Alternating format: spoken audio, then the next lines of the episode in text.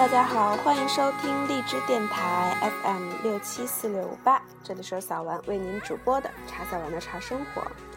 在今天的节目当中，小丸将和大家一起来分享平常茶肥肠道当中的茶匠的心，让我们一起来领略十七世纪茶匠的风采。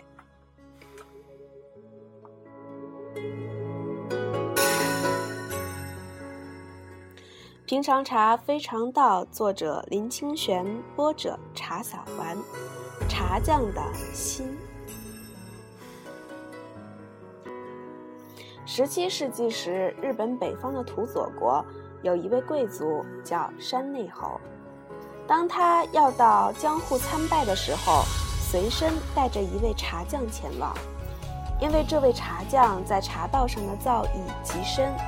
山内侯一方面只爱喝他泡的茶，一方面也有带他到江湖夸耀的意思。茶匠虽然内心不愿意，还是勉强奉命前行。当时治安不敬，茶匠只好脱去茶匠的衣裳，带着长短刀剑，扮成武士的模样。到了江户，茶匠大部分时间都是留在主君的邸内泡茶。有一天，主君允许他到户外走走。他才出门不久，就在池塘边看到一位容貌猥琐的武士，看来品性不佳的样子。茶匠内心有些畏惧，因为一路上担心遇到恶棍的事终要发生了，这使他踟蹰不敢走到池塘边。果然，那位状似浪人的武士迎上来说。对茶匠说：“你看起来是来自土佐的武士，如果能让我领略一下你的本领，将是我的荣幸。”那武士手持剑柄，茶匠的一阵心虚，说：“我虽然穿着武士的衣服，但是我并非武士，我只是一个茶匠，比剑一定不是你的对手，你放过我吧。”浪人听了，知道茶匠的软弱，更欺身逼迫他，要他比剑或交出身上所有的财财物。茶匠本想交出财物一走了之，但他立刻想到这样会破坏主君的名誉和自己的名声，便迎头准备一死。他又觉得这样死了很不值。突然想到，刚出门时曾路过一个教习剑道的道场，说不定可以去向剑匠学几招用剑的方法，以便能在比剑时有一个体面庄严的死法，像是第一流茶师赴死的姿势。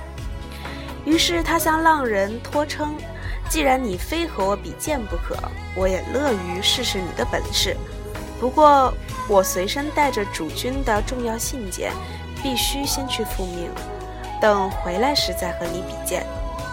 浪人答应了，茶剑急忙跑去剑道馆的门口求见剑将。剑将听了他的事，当他知道茶匠是来学一个体面庄严的死法时，就说：“来我这里的徒弟都是来学求胜的剑法。”你是第一个来学求死的剑法，我必须破例教你。既然你是茶匠，我教你求死之法的条件，就是请你为我表演一次茶道吧。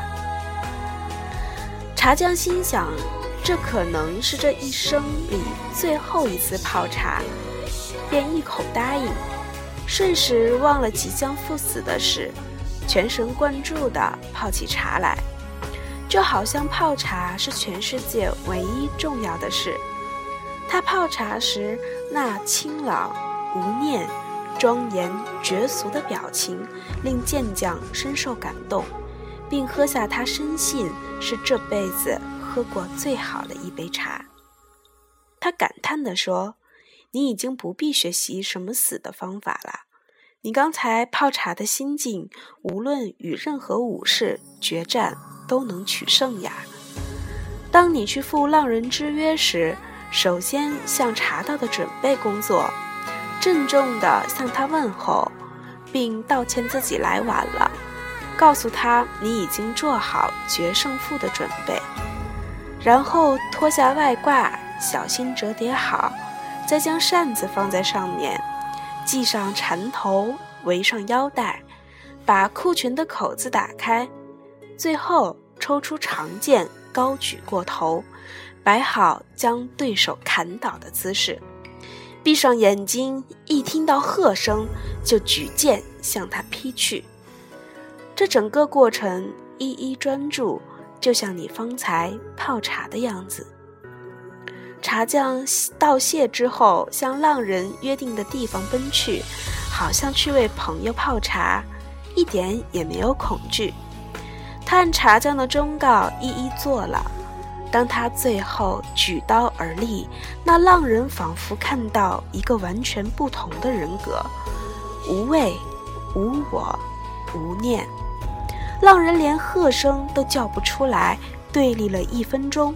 浪人扔下武士的长刀，趴在地上求饶，茶匠原谅他。浪人连滚带爬的逃走了。这是日本茶道流传的故事。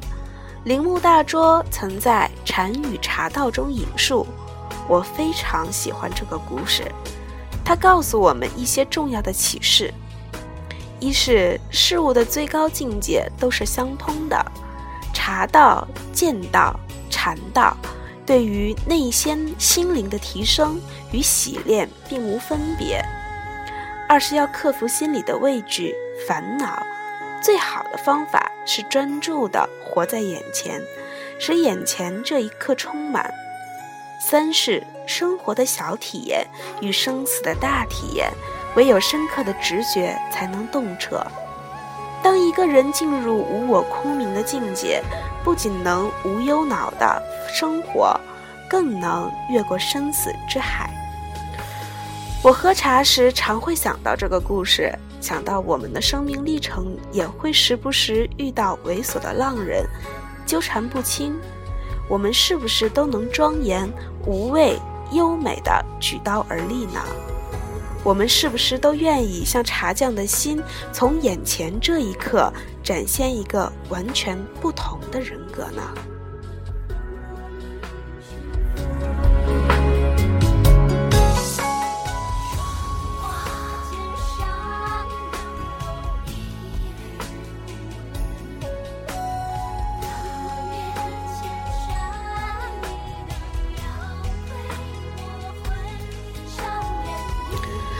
好啦，这期的节目就到这里，敬请大家期待下集《落叶永远扫不干净》。